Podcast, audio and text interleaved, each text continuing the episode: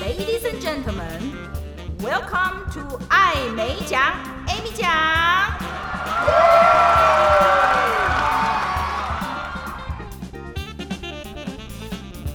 各位听众，大家好，欢迎收听艾美奖 Amy 奖，我是人称艾美奖的 Amy 奖本人，没有被口译耽误的口译员。今天我们非常的荣幸，再次的邀请到我北一女的同学 Lily 张祝平来上我的节目。上一集我们听得津津有味，欲罢不能。她出了一本新书，请她跟大家打声招呼。呃，各位大家好，我叫张祝平，我是在美国从事职业律师，专精证券交易法超过二十几年。那么这次非常幸运来到台湾，出我的第一本人生自传体小说，叫做《美人鱼的逆袭时代》，呃，英文名字叫做《Chinese Mermaid》。这故事呢是讲一九九零年代呃，横跨台北、洛杉矶和纽约三个城市之间种种的文化冲突和情势纠葛。那么最主要的内容呢，是指台湾女孩莉莉安，也就是我在这个书中的化身，在美国结识了我的白马王子修。与这个修的相恋呢，是我这一生中最美好的事，但是来自各方的阻力却成了挥不去的梦魇。这就是这个故事的大概的内容。那么一句话来说，这个故事呢，就是说，呃，台湾剩女如何拯救美国的白马王子的心路历程。台湾剩女如何解救美国白马王子的心路历程。哎，祝平啊，我看到你书里面的推荐序，里面有钢琴大师陈瑞斌，跟他很熟吗？呃，我们算是这个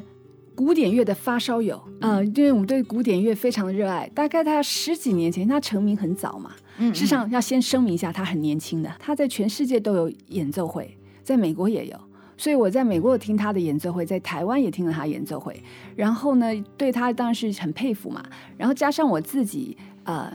你知道那个年代啊，大家都是雅马哈的小孩，我在学了两年的钢琴，然后学了钢琴之后呢，知道自己不会成为钢琴家，就不不弹了。只有等我到美国做了是律师，念了 MBA，开始工作之后呢，呃，工作十几年啦，那时候三十几岁，觉得什么都有了，可是我很不快乐，所以那个时候我就去呃这个美国这一套，就是要去参加心理辅导，去找找人生的意义。然后那时候辅导老师就说：“哎，张祝平，你觉得你的人生的兴趣是什么？”我说兴趣啊，赚钱呐、然后他就说赚钱不是兴趣，然后让我很仔细的想想我到底要做什么。后来就想到说，哎，我小时候学过钢琴，那我长大是不是可以重拾这个学习钢琴的乐趣，而不是以要不要开演奏会啊，要不要当钢琴家为目的？所以我开始学钢琴的时候呢，呃，就更到处去听这个演奏会啊。那陈瑞斌就刚好是其中的一位。然后呃，大概在这一两年吧，我们的古典乐也是需要经营脸书，所以呢，陈瑞斌这位大师呢，他开始在他脸书上呃。剖他的这些演奏会的时候，我们就去按赞嘛。然后这个大师非常的千冲为怀，所有的粉丝凡是有跟他这个按赞的，他都会跟你写谢谢。就是这样子，我们开启了这个我们之间的这个互动。然后呢，呃，有一天呢，他就是问我说，为什么会对音乐有兴趣啊？我才告诉他说，哎，我这样子，哎，也学了将近十几年的钢琴了。所以他就觉得，哎，这是蛮特别的。所以我这次出书的时候呢，我就问他了，我说，哎，我就刚好要到台湾出书，那他非常的鼓励我，所以我问他说，哎，可不可以请他在百忙之中帮我写个序？人家非常的阿萨里，立刻就写了序，所以我就是呃要感谢他，在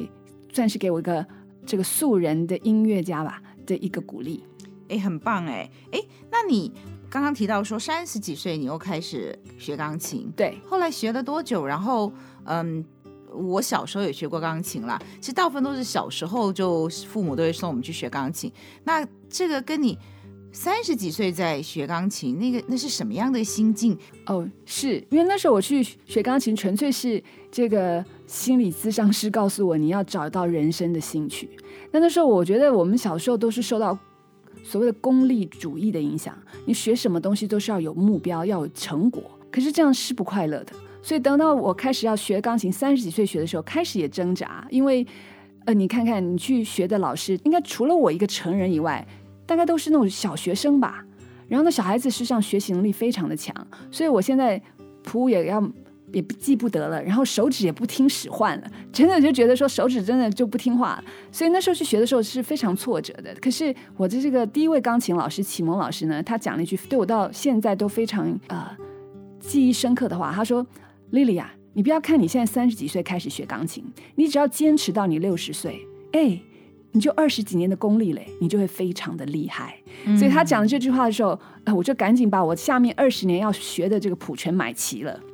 然后那时候就在想，对啊，就是像很像那个什么叫龟兔赛跑嘛，你不用跟人家比长度，但是你比耐力，因为自己要付学费，比我小时候学要来努力多了。因为我一定是练琴才会去，不会像我们小时候都不想练琴嘛，因为我想说我是付钱的，不是我妈付钱的，所以所以你会很认真的弹琴啊，因为你只要没有练，这个老师一看就知道你没练呢、所以我是让我是学的非常有乐趣。然后你从开始这个不听使唤，你慢慢弹，慢慢弹，哎，我也是可以弹肖邦，我也是可以弹贝多芬，只不过说，哎，你不要跟人家比。我每次都跟那个陈瑞斌大师说，我要是听到你弹琴，我回家不是要很难受吗？然后他说不要这样想，因为我印象很深刻是，我曾去参加一个这个啊。呃大师班，这个人是叫做 Murray Pariah，就是普莱雅非常有名的一个钢琴家啊、美国钢琴家，现在住在英国。那我参加参加大师班的时候，我就问过他这个问题。我说，每次听这个演奏会啊，就是觉得说我们这些业余的这个素人就很沮丧，因为我们永远没办法谈到你这个程度。然后他就告诉我，他说你从来不要想跟职业钢琴家花那么多的时间来练这个琴，因为是没有乐趣的。所以他说，你弹琴的时候，你就是要想你怎么样感受这个音乐。那你不一定只要听钢琴，你也可以听很多别的音乐，丰富你的人生。这就是你学琴的目的。嗯，你觉不觉得哦？我们到了一个年纪以后哦，其实做事情单纯多了，已经不用再去想做这件事情，呃，不敢讲兜啦，很多时候我们已经不用去想，呃，做这件事情背后会怎么样，有什么获利或什么成功的。那就像你去学钢琴，现在学钢琴只是为了就是要学钢琴而已。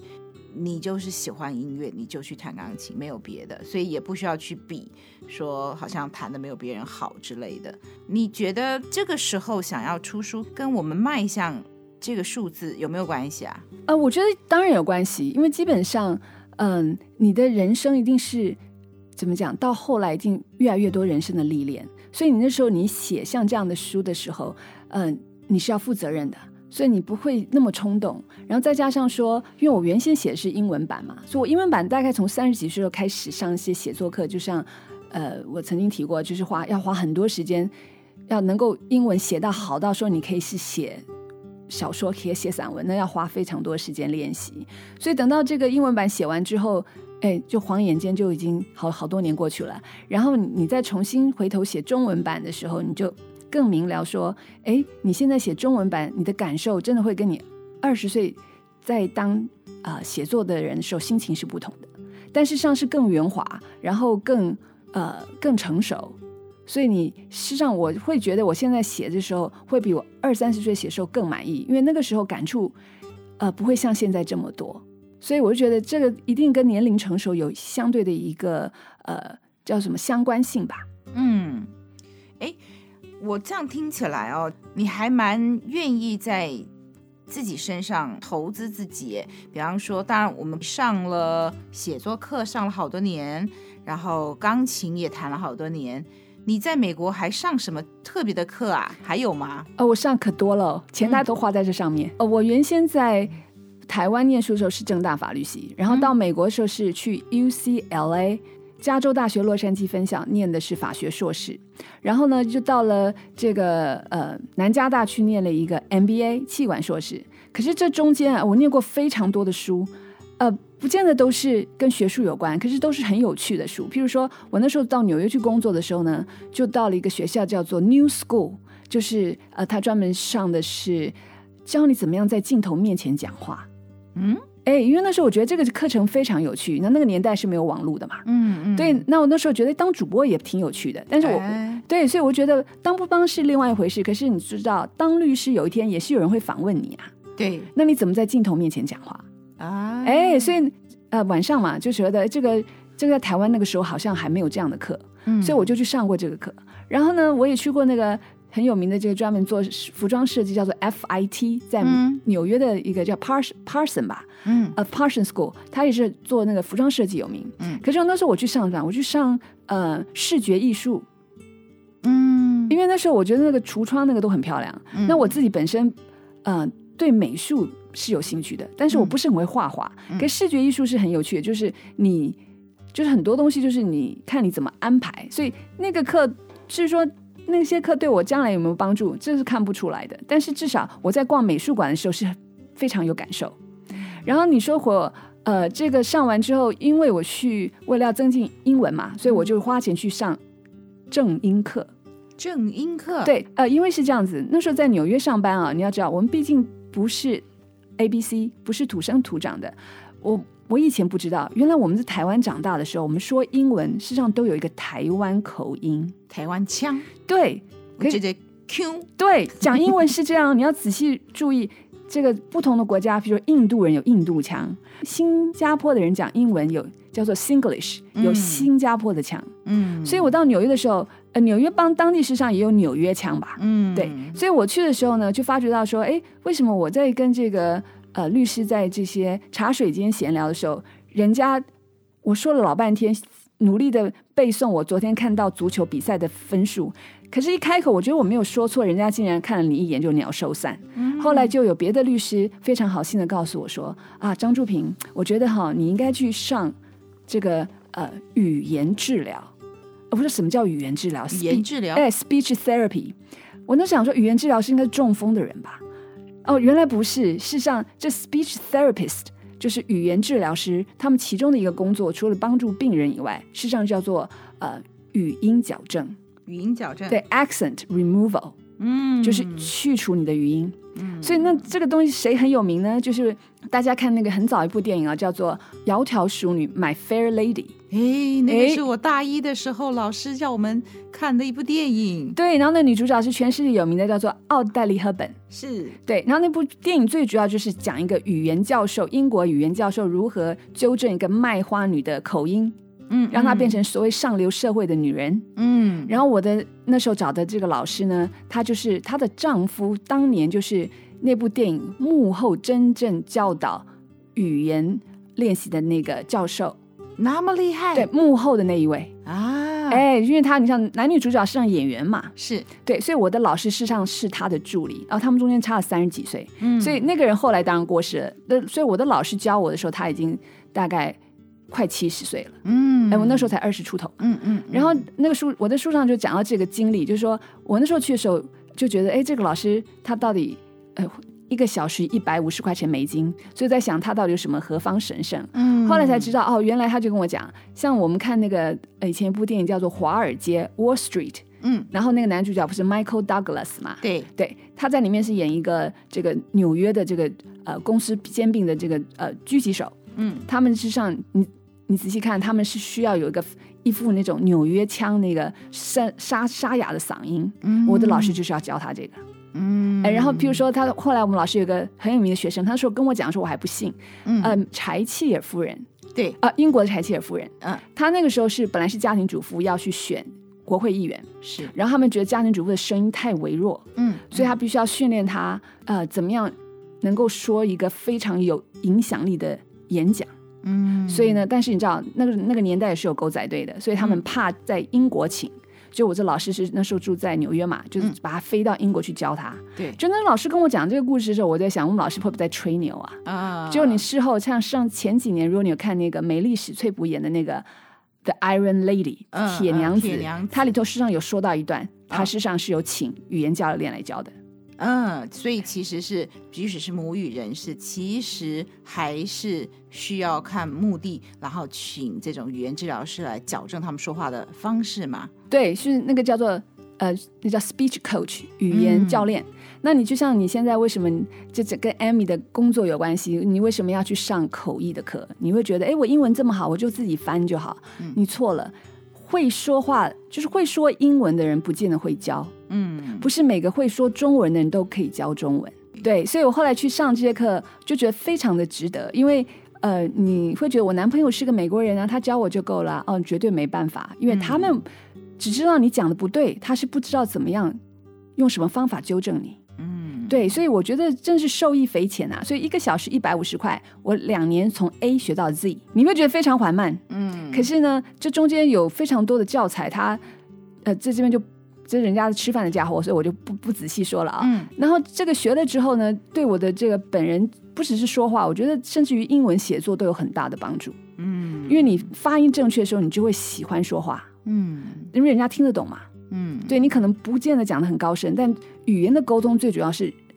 人家能够听得懂，然后愿意跟你说话。嗯那如果你的口音实在是，就像我们有时候听不懂所谓的印度人讲英文啊，嗯因为你的口音太强了，你听不懂，嗯那就是没办法沟通了。嗯对，所以呢，说到呃学习哈，后来我在回到加州去时的时候呢，因为加州有非常多的西班牙，就是 Mexican 呃拉丁美裔的这个人在那里，所以呢，为了要跟这个我的呃园丁保姆之间沟通吧，后来我也去也去学了西班牙文，嗯然后西班牙文那个学校很妙，那个学校叫做呃 Santa Monica College，就圣塔莫妮卡学、呃就社区大学。这个大学有名的是因为我们的这个大明星前加州州长阿诺就是那个学校的毕业生。哦，对，那我去上的时候呢，这就是告诉你说，有时候你永远不会想到你遇到谁。我去上的课，那时候去上了西班牙文，好像是为了要去念 MBA 上了一个微积分的课。那班上有个同学数学不好，你看我们台湾来的这数学就是厉害，你知道小时候学的，长大都记得。哦嗯所以去那边的话就，我就很愿意帮助别人，因为对我来讲是很容易的事情。嗯就教的时候，那时候教了一个同学，就是他数学不好嘛，嗯就跟他讲完聊聊天，然后教他数学的时候才知道啊，原来他在这个加州，他的爸爸都是在沙烏地阿拉伯，因为他的父亲事实上是沙烏地阿拉伯驻美国联合国的大使。嗯然后因为他们都已经回国述职了，所以就留了他这个女儿在在加州度假。嗯他就总是要衔接课程，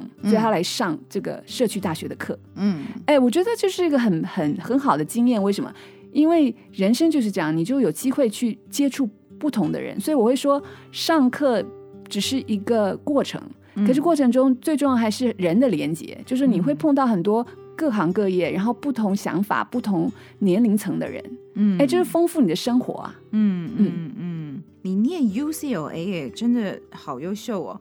那你在台湾的时候，你是哪个学校毕业的？呃，我在台湾的时候呢，很妙。我事实上我一直对文学很有情兴，很有兴趣，所以我一开始考上正大的时候，事实上是那个时代还叫做东语系，东东嗯方语语嗯言文学系。，然后我那时候还念的是，呃，他们有三个组嘛，韩文组、土耳其文组。我那时候念的是俄文组。嗯俄文，好酷哦。哎，是我事实上蛮喜欢，因为俄国事实上是一个撇开在是那个年代是共产集权啊，它事实上有非常棒的音乐跟文学，嗯所以那时候我念的时候，语言这个东西真的是要呃，这么讲就是你要沉浸式的学习。嗯，嗯所以我那时候念的那一年念得非常的好，我自己就非常爱俄文。嗯可是那个时候因为还在反共抗俄，铁幕还没有还没有掉下来，嗯所以知道说哇，我这没有机会去俄国留学的。嗯，哎，你看我想都很远哈、 真的哈、很是非常有远见。对，就觉得说我那我因为没办法，这家里从小贫困，所以长大知道说你总是要为将来负责。哎说难听点，就是要找个能够温饱的工作。嗯所以那时候觉得没有办法继续念喜欢的文学，嗯所以呢。我就想说，那哪个行业离那个比较近嘛？所以后来就想，好吧，那我就转系到那个法律系去好了，因为法律系在某个角度上也是语言的练习，嗯对。所以后来我就去念正大法律系。嗯，所以从当时相对觉得好像冷门，在职场上面会有点担心，然后转到了火红的这个律师的法律系去。其实后来戈巴契夫那嗯铁幕打开以后，其实俄文是非常流行，而且好缺口译人才啊呀、哎，对呀、所以那时候我们班上呃唯一的一个大哥吧，他就是呃这个当兵才回来念，因为他成绩不好转不走。就那时候我们还开他玩笑，就安慰他说：“大哥别担心，我们全班都转光了，是剩你的话，将来教授就是你。”哎，真的哎，他后来真的去念博士，当了教授。所以当时的俄文系很多同学都转系了，是吗？对，大概一般三十个转了，剩下十个左右吧。哦、因为你不晓得这个这个没有办法，很现实嘛，因为你不晓得你毕业后做什么嘛。那个年代铁幕还没开之前，是真的不晓得念了俄文要做什么。 对，而且那个时候没有修复系。嗯嗯，如果那时候有修复系的话，你的因为说实话，我自己的感受，我念了那么多学校，就觉得很多人就问这句话说：“哎，你觉得教育这个东西，读书是为了什么？”嗯然后是因为现在都在讨论这个问题，说你毕业就找不找得到工作。嗯然后事实上，我自己这么多的年的经验，再看看我的客户们，我只能说这句话：读书绝对不是为了叫找工作，嗯念书真的是为了要修身养性。嗯，你把你的性格锻炼好了之后，我觉得至少我看到的人生啊，你不管是学哪一行，你一定可以找到出路。嗯，这个我很同意。看了这么多学生，我们在学校教书嘛，嗯，其实最后会不会成功，当然你的系跟你的学校是很大的助力啦。但其实呢，最重要的是你的个性，对你的你上不上进，你会不会努力。对那即便是短暂的挫折或有走过冤枉路，你终究还会会找到自己的方向。对，因为我也可以讲一个很简单的故事。我那时候念 MBA 的时候呢，大概十五年前吧。那那时候我想要做房地产开发，那这个嗯行业事实上非常少女性，嗯而且房地产开发在美国的话，通常都是非常大的公司，嗯你才有嗯财力嘛。是，然后这样的公司呢，他们用人也不会去什么做广告，嗯因为这个这个光是他里头想要进去人就就满山满谷吧，嗯他也不会去，去争财。嗯就那时候我是很想做这个行业，嗯所以我那念 MBA 就学到一件事，就是你就要自己去争取这些工作机会。那时候就实习，嗯就后来我想到一个点子，就是我去参加这个呃房地产的这个 club，就 real 嗯 estate club，、就学生的 club，、所以就会有嗯、呃、讲座啊，会请这些董事长级的人来演讲啊，嗯然后我就去当招待。所以后来我就为了要进某一家公司，那个董事长我就偶遇他四 次，偶遇到第四次，他问我说，呃，看着我名牌问我 Lily，为什么我到哪里都看见你？嗯我，说因为我想去你们公司上班，哎，就这样我进去了。真的对，所以我因为你你所以那个偶遇一点都不偶，就对啊了、当然不偶啊，因为一次他忘记你，两次忘记你，随随时在那边递名片、递这个递笔，因为他来签字吧。对，是不是他偶遇到第四，他也不是呆瓜，他也问我，你想想看， 他怎么老到哪里都看见你？我说是真啊，的转是角遇到 Lily，对，相信我到第四次，而且是在我印象中好像大概在两个月的频率里面吧，嗯因为我就到处去看他。呃，就是你看那些公开的，我现在讲公开的场合啊，那是演讲啊，或是会议，我就哎到处看到底谁会与会嘛， 啊，只要是他的我就去啊，啊，，对，然后这哇，样一你定真的是都有想好，然后要怎么做哦，好好用心哦，呃，因为你这样想啊，我们这个华人，尤其是第一代，你又没有什么助力，嗯你就知道什么？呃，我们常常就讲，就是真的是要靠人脉。嗯但是我不晓得各位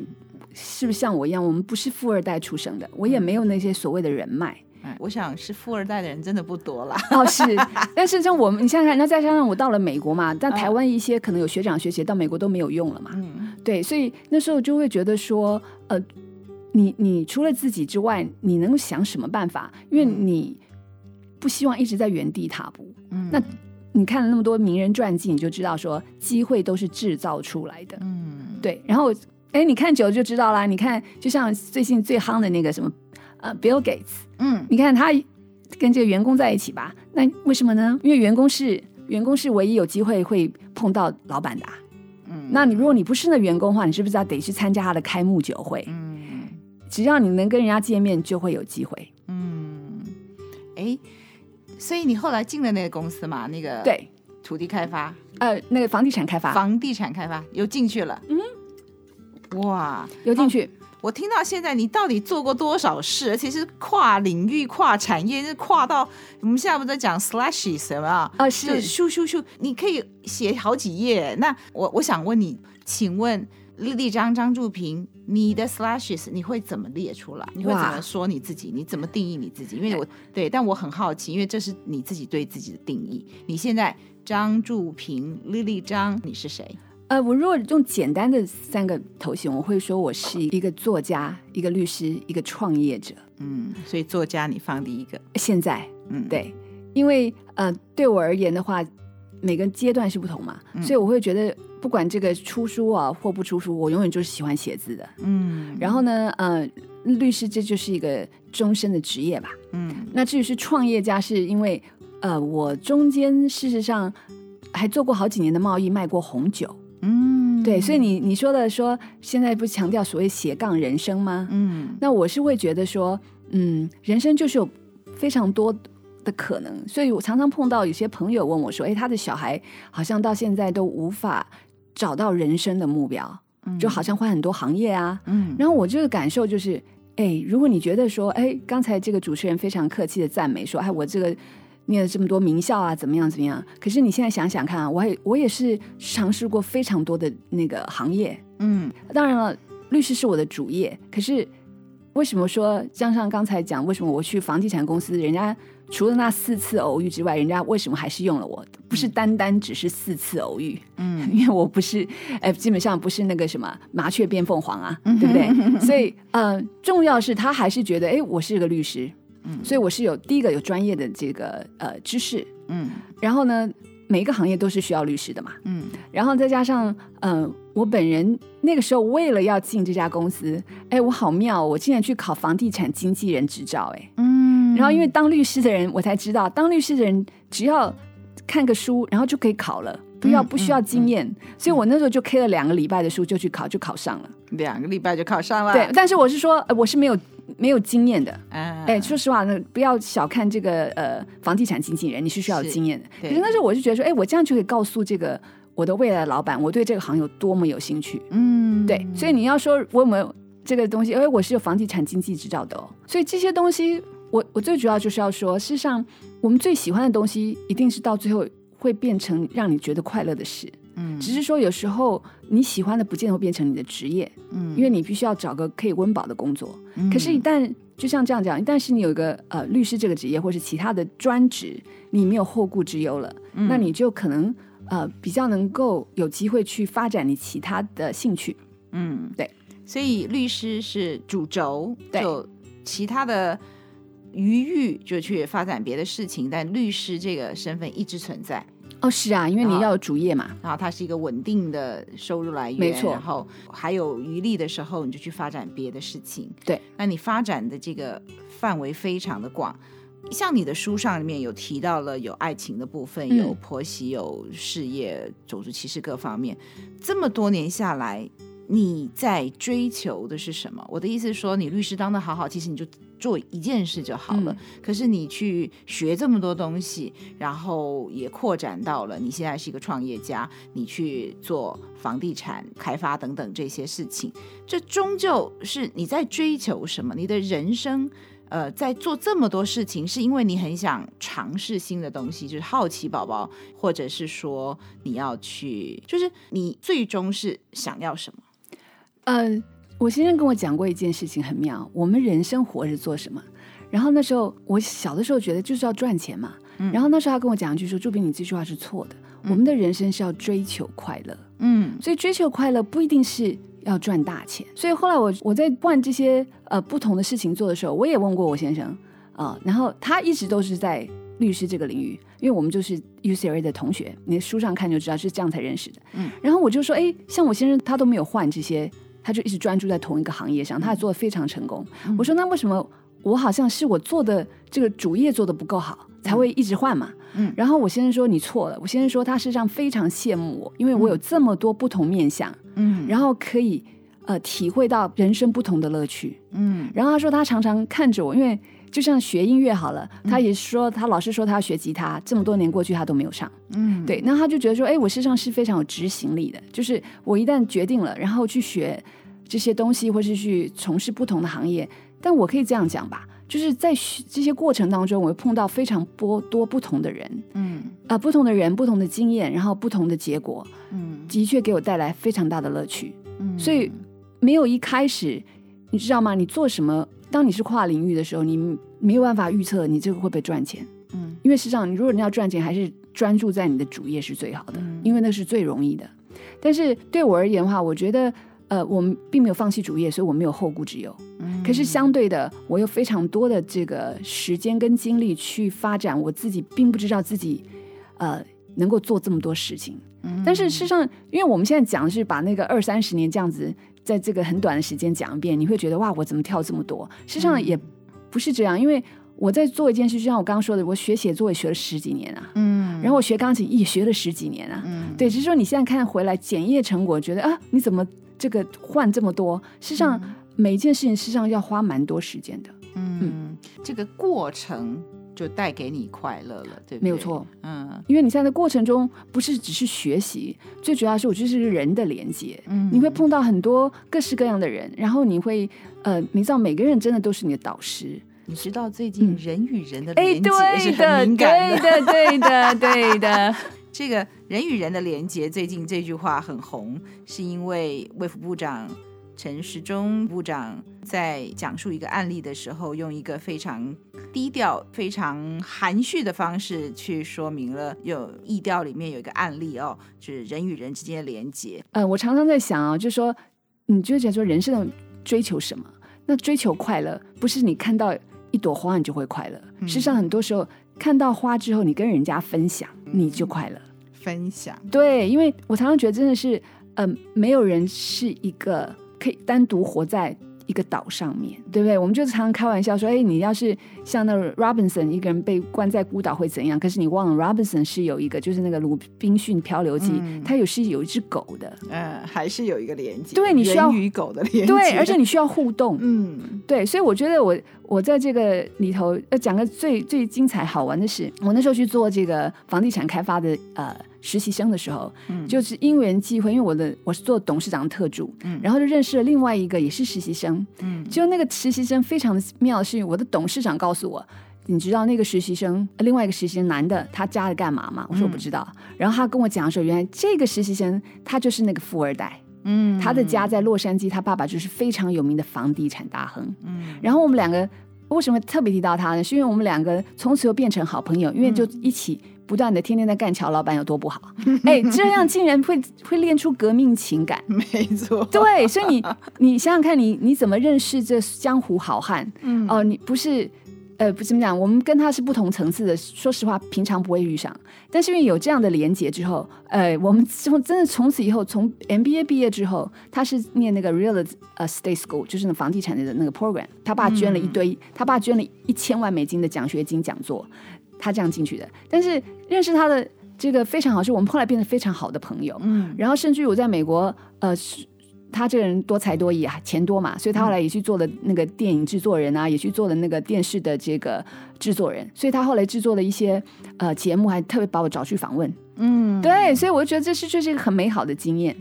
嗯所以你从来不会想到说你在路上会遇到什么人，真的、哦，对呀人生充满了这个惊喜、惊奇。对。，然后我的书还是他教我怎么改的嘞，呃，哎，因为他自己所本身也才华洋溢嘛。以，所以他也帮上了一点忙。哎对对啊但是不只是你的写作老师、哦。对，然后他自己从来不会出书，嗯，因为他虽然写作这么好，可是他说他没办法接受所谓的失败。嗯，因为书卖的不好，他觉得会丢脸。但是我我说那我呢？他说你 不用，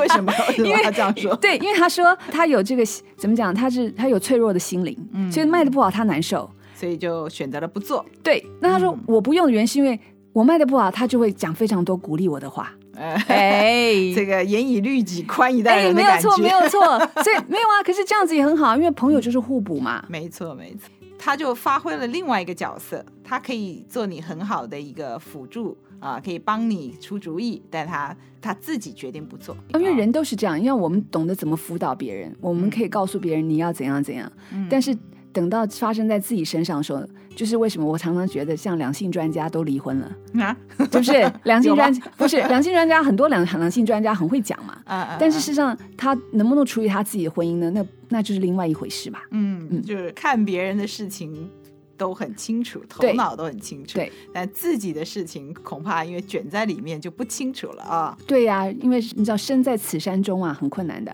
从你的书名《美人鱼的逆袭》。Little Mermaid，它是也是一个爱情的故事。然后到你这边提到你跟你先生的故事，基本上有两个字一直跳出来，然后就是爱情。Lily 来跟我谈一下爱情。是，那么这本书呢，呃，最主要我就是要谈爱情，然后爱情那里头呢，事实上有异国跟本国的爱情。嗯对，那我们这本书其中最主要一个症结点就是，呃，对于一个华裔到了美国的之后呢，尤其我们家里的就比较保守嘛，然后就是我一直在挣扎，就是说我是应该找一个我喜欢的人，那这个人可能不见得是台湾人，嗯还是我要找一个台湾人同文同种，嗯那这样子的话，我对我父母有交代，嗯然后呢，相对上对他们来讲也比较容易融入嘛，因为嗯会说相同的语言。我的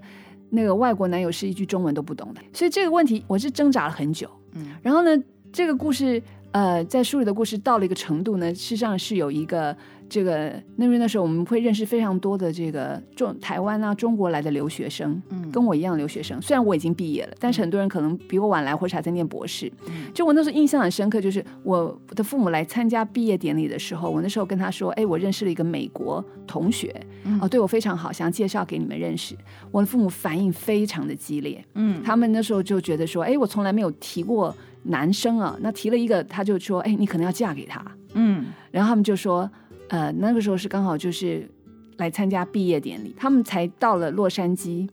嗯。我见了面，跟他讲过这个事的时候，他就告诉我，他第二天要立刻赶回台湾，不参加毕业典礼了。嗯就那时候我也很惊讶，为什么会是这样子？就是那时候他告诉我，他觉得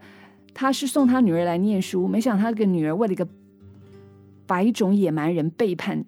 背叛了他们。野蛮人，在他们的观念里说，那种白种人就是 barbarian，就是嗯野蛮人嘛，嗯对不对？所以他就觉得说，你为什么放着？甚至于说，我们在这个宿舍就碰到有其他来的台湾来的留学生，嗯我妈妈就说：“哎，这个两个也不错啊，你为什么要一定要嫁给外国人呢？”可说实话，那个时候没有想到要嫁，嗯那时候就觉得说，哎，我认识一个外国男朋友，可能要介绍给你们认识，嗯，所以先插个话，普天下的父母不要这么快反反对你的子女，嗯因为你那时候年轻啊，你越反对他，越觉得，嗯，我就是要跟他交往。是 就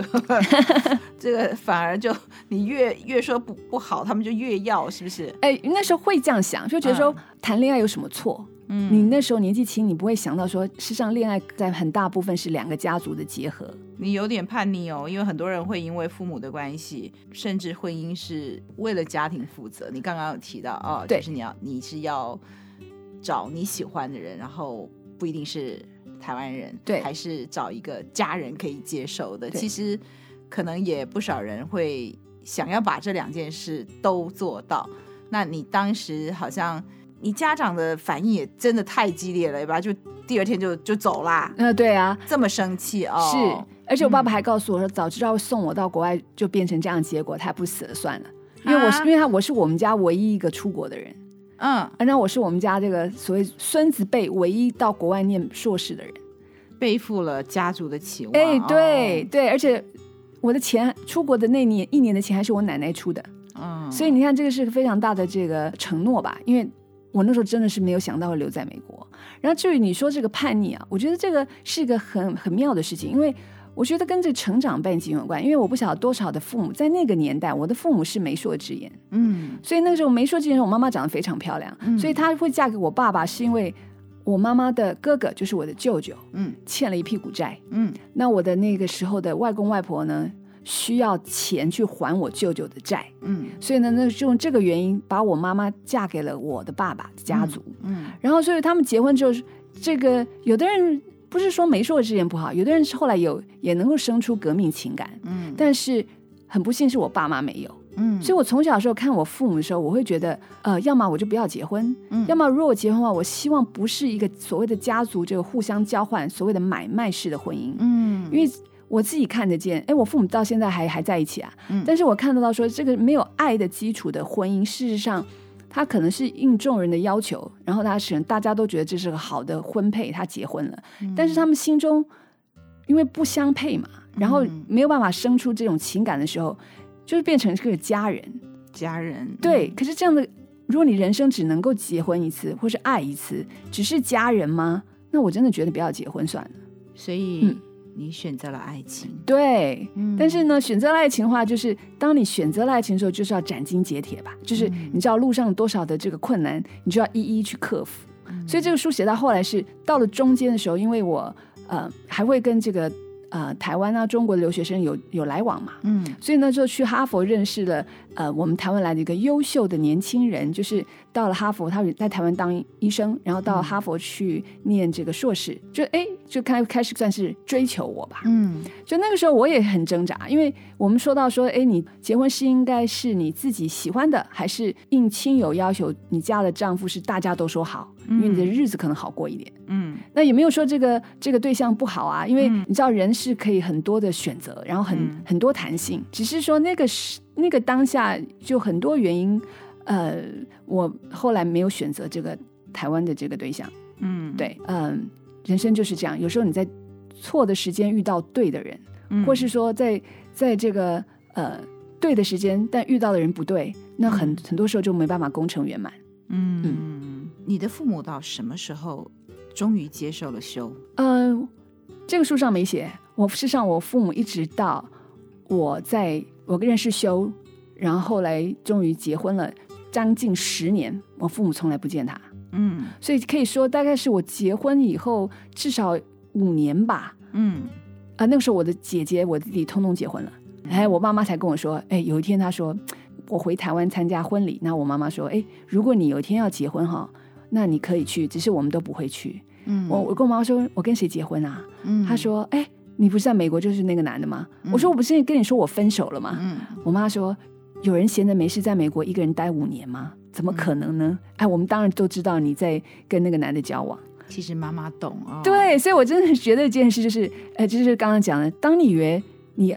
啊、隐瞒的非常好，你才知道哇，全世界人都知道，就只有你不知道。嗯，所以他们没有把这件事情掀开。他明明知道你在美国一定是有伴的，不然不会待了五年这么久啊。对，这其实是不是也一种默许，就是就或者是被动的，其实接受了。是，但是我是觉得这是东方文化的一个缺点，就是我们大家都是我为我在为你好，你在为我好，大家都不说话，所以就是。我在隐忍，你在隐忍，嗯然后弄了半天，哇，结果竟然是相同的。就有的人会觉得说，哎，东方这个文化不错，因为大家怕伤害对方，所以都不把话说白了。嗯可是我的后来感受就是，如果我们当初都说白了，所以你也不要反对我，我也不用遮遮掩掩的，那我们这五年可能会过得比较轻松一点，而不是我一直在说谎。我那时候夸张到说，我的那时候跟我呃男友还没结婚就同居嘛，我不准他接电话，嗯因为我怕电话接起来，我我妈会说，哎，怎么男的接电话？你不是独居吗？嗯对，所以就觉得很可笑。如果你们看过那个《喜宴》啊，就是当年那个李安那个电影，因为他们是同性恋嘛，对，然后为了担心人家知道，所以一旦有访客来的时候，那个照片都要换。嗯，哎，我们也差不多是这样。就是一直极力的暗扛。 对，今天暗砍，可是这样事实上对 对我的所谓的这个男友配偶是不公平，因为事实上他曾经问我，他说除了他是美国人之外，他到底做错了什么？我要藏成这个样子？ 哎，真的耶！对呀除了他是美国人以外，对他到底做错了什么？他只是不他会如说果中文。换一个，就我们刚刚讲到说，你在美国的辛苦，只是因为你的皮肤是黄皮肤，对那一样的啊。如果他今天换了一个黄皮肤，其实他就是你们家最棒的女婿人选啦、哎，是 啊，所以我妈妈，对不对他我妈做妈。错了什么？哎，对，所以我妈妈现在告诉别人很棒啊，啊，对她现在告诉别人说，对啊，我女儿嫁给美国人，嗯，哎，对，可是这个就是时空背景，所以我写这个书最主要的目的是希望别人就不必再就我做过的事情，如果犯过的错，别人可能就看看就好，就不需要再犯同样的错误。那那如果在读者，如果你有类似相同的经验，或者没有像这经验，你在看了书之后就会有感受说，哦，原来别人有这样的人生，不是每个人呃看到外表都是光鲜亮丽，嗯因为每个人一定有他不同的人生际遇。我们的读者可以透过读你的书得到什么样的力量吗？我觉得是勇气。勇气，对，因为你要知道，爱需要勇气。嗯你到一个陌生的国家，呃，当你遇到人生不顺遂、工作不顺遂，你要怎么办？那那个时候不是男友可以帮你，嗯因为你你到最后，不管你有没有配偶，不管你有没有这个父母，很多时候你是要一个人去想办法。嗯所以我觉得。我这么多年来，如果你说就是我在这些经验里面得到一个最大的这个启发吧，就是勇气，因为我觉得才知道说人生很多时候真的是我姐姐讲了这句话，她说啊，你你没有试过你怎么知道？嗯对，所以我就觉得这个给我一个很大的启发，所以后来我才会说，当我要换个工作的时候，或是呃我要换一个领域，我我也许后来没有继续做，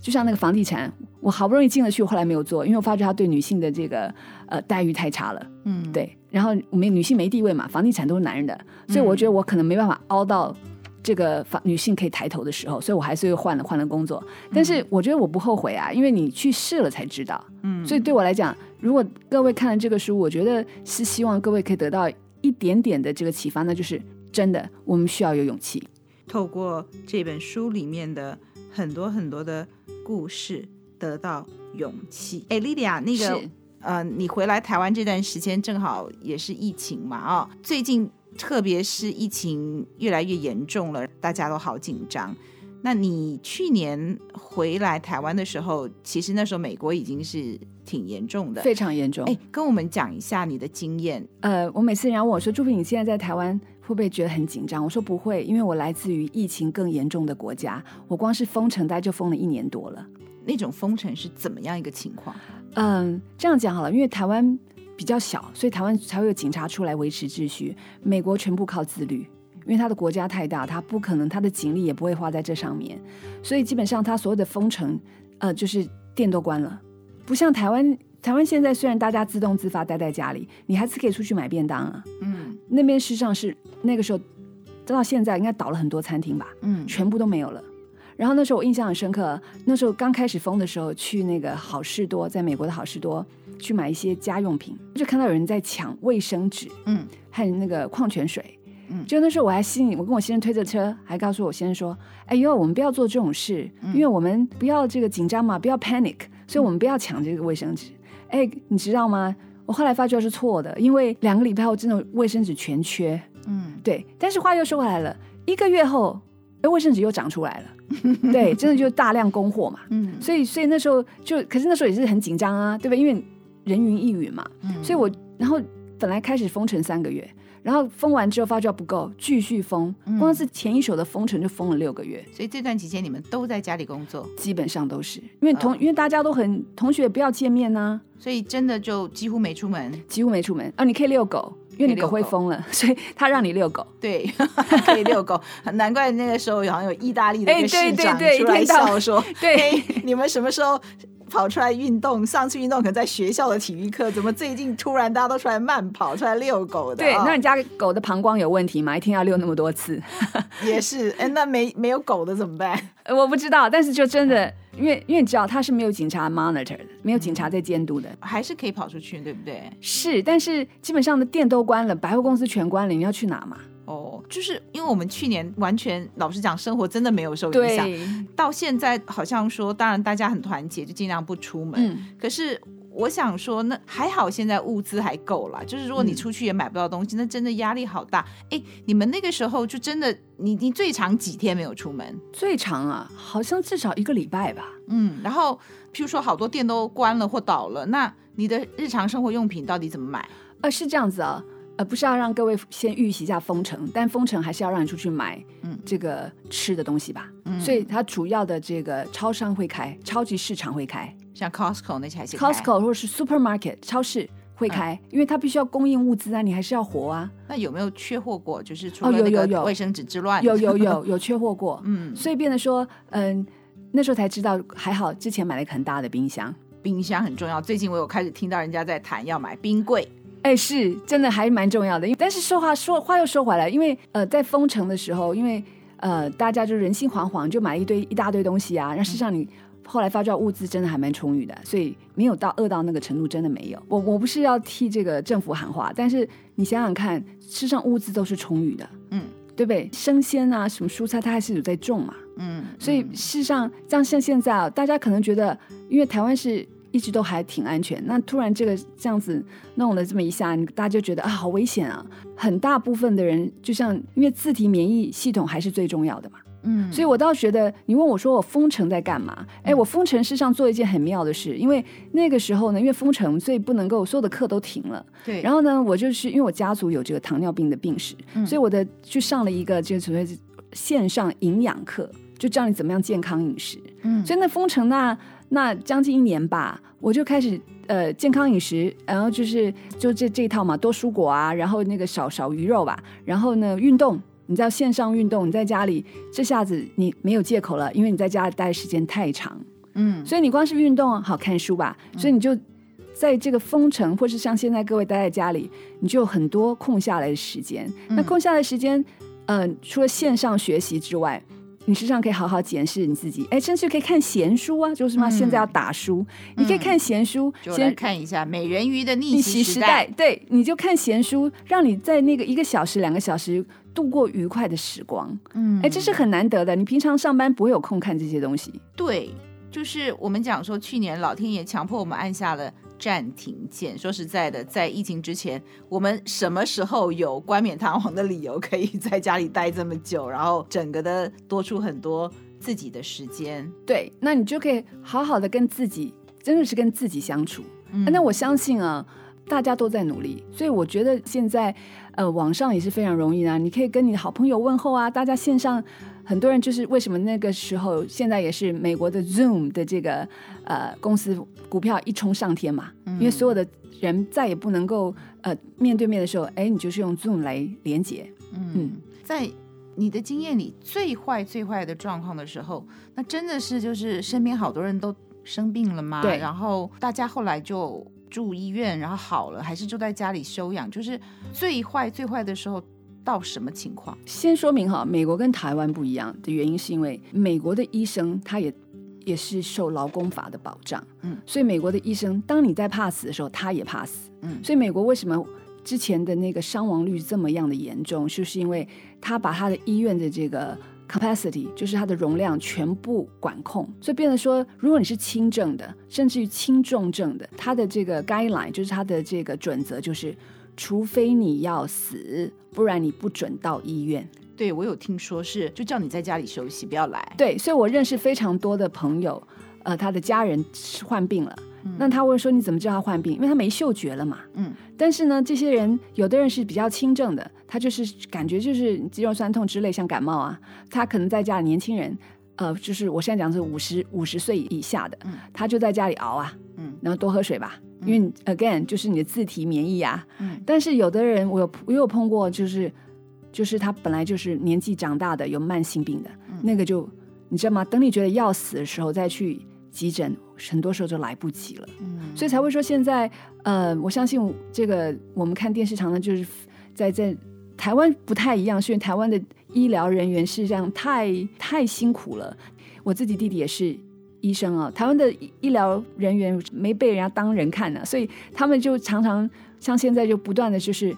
在请他们使出叫什么洪荒之力吧，嗯嗯对，然后再照顾所有的病人。嗯，所以以台湾的医生是早上也看，晚上也看啊。嗯嗯嗯所以我会觉得说，呃，在每个角度上，我们是当病人是非常幸福的，嗯因为台湾的医生真的就是用生命的力量在在帮你的。嗯所以说，台湾的状况会跟美国不一样啊。所以，但是因为现在它这个传染速度稍微快了一点，所以。会觉得说，哎，可能以后轻症的人会送到所谓的什么集中检疫啊，不是送到医院，因为他必须要把医院留给重症的人。嗯但是我自己的观察了，就是说我在美国碰过很多人得，当然有人不幸过世了。嗯那这些人有很多原因嗯啊、但是一般来讲的话，嗯、美国的过世不是因为他这个病太重，而是因为他实际上没有治疗嗯哦、因为美国就是医生也不要去医院啊，嗯他也怕死啊。嗯但台湾的话是花了这么多的力气啊，就这样，说实话，在美国的话是一万起跳。嗯对，所以我会觉得台湾实际上能做的最重要是真的不要恐慌。然后像现在大家就是口罩戴紧了，就像大家都知道了，就是就是安静一点，呃，尽量不要群聚嘛。嗯，所以就如同你的书是一本给我们勇气的书，你刚刚讲这段话，希望给大家多一点勇气。在台湾，真的啦，我们的医护人员在这里一定要给他们。拍拍手，感谢他们，真的是视病如亲。现在又要就是呼吁那以前当过医生护士的人，已经现在没有在职业的，又要请他们出来帮忙哦。就是大家团结一心，要度过这个过程。真的是终将会过去。你看我在美国疯了一年多，哎，嗯，结果当然人家会说啊，在美国现在有疫苗嘛，嗯但是哎，这疫苗也是熬了一年多才冒出来的啊，对不对？嗯所以我会觉得说，呃，当然我们也希望台湾赶快有疫苗，大家还是把自己保护好，然后呃，这个每所有的病真的就跟免疫力有关系啊，嗯所以你你把自己的这个吃好、睡好、运动好，对不对？嗯这个就是最起码的你能做到的。丽丽讲到这个免疫力哦，因为观众大家看不到她本人，哎，书的封面很美，大家就是去看一下书的封面。我前一阵子见到丽丽的时候，我也觉得哇哦，保养的这么好，因为我们知道大家都人到中年了，难免就是会稍微这个嘭起来一点，但是她真的是非常的 fit，那个身材就跟在高中的一队是一样的。哎，你一队制服应该还穿得下去吧？啊、应该是吧？嗯，所以他刚刚有提到说，他趁着去年在家里就封城的时候，他开始注重养生。对，嗯，所以再跟我们多讲一点，因为我相信接下来我们都很需要你在照顾自己上面又做了哪些努力。呃，这个很妙哦，因为我觉得大家就是这样子，就是说，呃，年轻的时候你就觉得你代谢好嘛，所以你就想吃什么就吃什么。然后后来等我这个在美国住了这么多年啊、发觉到美国有个很妙的事情，因为美国医药取得困难，不是那么容易看医生，所以你就必须要靠自己把自己照顾好。所以那时候，呃，慢慢的我在美国就开始就上非常啊，说到上课，我就上了什么皮拉提斯啊，然后什么瑜伽啊，什么你想得到的，我大家都有去学。后来才知道说，事实上不是保持身材，是你要如何怎么样让你的身体觉得更舒服。身体更舒服。，对，然后我我觉得我像我一个问题就是像我自己啊，因为家族有着糖尿病病史嘛，所以我自己一直不知道，是让我食量非常的大，嗯但是每次吃完之后就昏昏欲睡。嗯后来我才知道，所以哎这就是血糖波动，因为我可能本人很喜欢吃甜食，嗯，对，所以后来就是过去一年在美国封城的时候，就上这个线上营养课程，嗯嗯、我也没有吃全素，可是我才知道说啊，原来我平常摄取的蔬菜量实在是不够多，嗯，这一套理论，台湾有有医师出了书，叫做“二一一餐盘”。哎，我没有替他做广告，但是那个内容就是美国的这一套。啊，对，二一餐盘就是你的蔬菜就占你一半的这个分量嗯啊。那我后来我还为了这个拍了一个五分钟的 YouTube 录影带。如果你在网络上搜寻“长提美女”，就是那个呃长久的长提防的提长提是美女。 Long Beach 吗？哎，不是，因为我是正大毕业的，嗯正大有一个地方叫醉梦溪，旁边的提防就叫长提。哦，所以是台湾的长啊堤，哎，台湾的长提提 美女哦，你没有误会，因为我也住过 Long Beach，、所以也嗯是也是吧长哦提，好对对对，就同一个提原东因西，方的长堤你对都遇到过了，没错 你所以都才去过了， 没错，才才叫长提美好女。你说你的呃那个 YouTube 节目叫《长堤美女》，，对，里面就有，我就拍了一个呃五分钟的袋子，就是专门介绍营养怎么这样健康饮食。好，我去找一下。哎就是你是说这个二一一餐盘是吗？哎，对对对，嗯然后这个里呃。因为那个时候我就觉得就是要分享啊，因为我觉得这个很，我以前从来不知道有这种饮食的方法。那台湾有，台湾的有有这个医生专门出专书的啊，跟他、嗯我也跟他没关系，呃，就是专门介绍这个。然后刚开始训练的时候，你知道万事起头难啊，我们不是和尚尼姑很难全吃素，所以开始的时候一定是一定是慢慢来，嗯，但是你会看到效果。所以你知道，当你宅在家的时候，你所谓的这个要保持体重吧。好，嗯我也我觉得这个年纪你也不要说什么减重了，嗯所以但是如果你要保持体重，我发觉到，哎，真的百分之八十靠饮食，嗯，不是靠运动。听说运动没有办法，它是比较是维持，真的要靠运动减重，非常的困难。 对，而且说实话，我不知道你会不会这样，我越运动越 饿。嗯，然后吃更多， 对，运动完了真的好饿，我可以吃两顿。而且那时候吸收听说更好。，对，因为你挡不住啊，你怎么挡得住饥饿呢？嗯，对，所以我会觉得，像我们一开始在呃，我们上这个营养课的时候，那个医生呃，因为我是唯一不需要减重的学员，但是他说他就那个营养师就说，你们在开始学习这个所谓的这个营养二一一餐盘这些东西的时候，你事实上开始不要运动太厉害。嗯因为你你一旦开始吃的时候，你的那个因为分量嘛，你的热量相对的比你乱吃吸收的少。你一旦运动嗯饿得更快，所以你他开始说，实际上是是叫你先从这个呃学习怎么样均衡饮食，先从那儿开始。嗯所以当你均衡饮食的时候，你的开始发觉到说，哎，会觉得说，呃，你不会那么容易饿，哎，这嗯很奇妙啊。一旦血糖稳定，我自己不是大夫，可是我自己试过，嗯一旦你吃了这些。呃，均衡的饮食，你的血糖稳定，事实上你不会那么想吃，就是你不会想吃，你不会嘴馋的时候，你就相对不会吃那么多泡面跟饼干。嗯，所以我常常就觉得说，哎，你不要怪自己，说，哎，我怎么那么容易就挡不住诱惑？不是因为你会饿，嗯如果你不会饿，你不会那么一天到晚想要吃东西。嗯吃东西是一个舒压的方法吧？ 是。对呀、对呀、我的前一集的播客讲到了易胖体质，翻译的易里边就有提到了，我们因为工作压力大，所以特别爱乱吃，所以有易胖体质。所以你这边讲到了吃东西有时候是为了舒压，对。当你把饮食调整正确的时候，你慢慢会看到你的体重开始下降。嗯所以我那时候封城一年吧，呃，一年多以后，大概瘦了将近快五公斤。嗯哎，完全没有计划的，因为我并不需要减重。嗯对，但是后来发觉到说，哎，竟然没有饿到，然后我真的吃了蛮多的，所以我三餐非常正常。用节食来减肥，说实话永远不会成功。嗯对，然后等到当你饮食稳定到一个程度的时候，就开始可以加入运动。那运动也很奇妙，我也没有做什么太怎么讲，有人去跑马拉松啊，有人跑铁人三项啊，那说实话我也都做不到。嗯所以，而且你想想看，你每天的行程这么忙碌，你怎么有空花那么多时间在慢跑吧？嗯所以后来发觉到说，哎，他就是这个美国这个，你知道美国人就希望你最好健康的不要来找医生，所以他那时候营养师也教你说，你开始的时候你可能只做十分钟，嗯十分钟、十五分钟，嗯还可以分开一次做五分钟，嗯这样这个时候你就可以早上做，中午做，甚至睡前睡前尽量不要做，怕你睡不着。嗯但是你大概白天吧，五分钟甚至在坐在捷运都都可以练啊。嗯后来我我在台湾有去这个曾经去问过复健师，然后呢，呃，看了就是很多台湾很多这样的书嘛，就有教到你说，哎，你很多所谓的是叫做什么功法，就是说身体的伸展操之类的嗯嗯，哎、你坐在捷运上都可以练。嗯对，所以我后来发觉这都非常有帮助。嗯，丽丽，你的书已经买得到了吗？上市了吗？各位呢，可以到实体书店，然后先跟他下单，告诉他说你要买这本《美人鱼的逆袭时代》，他就会呃进。啊，或者是最容易的呢，就是在网络书局，譬如说像金石堂啊，或是博客来直接下单，